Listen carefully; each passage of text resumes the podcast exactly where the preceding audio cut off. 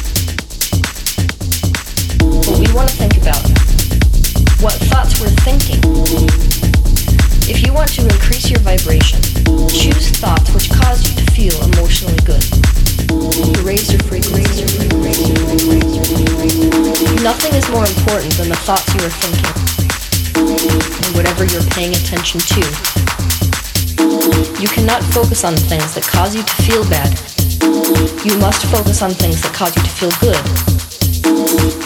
Don't judge what you observe or feel. This is stepping outside the ego mind. Allow your ego to express whatever it needs. Whatever it is, let it come out. Erase your frequency.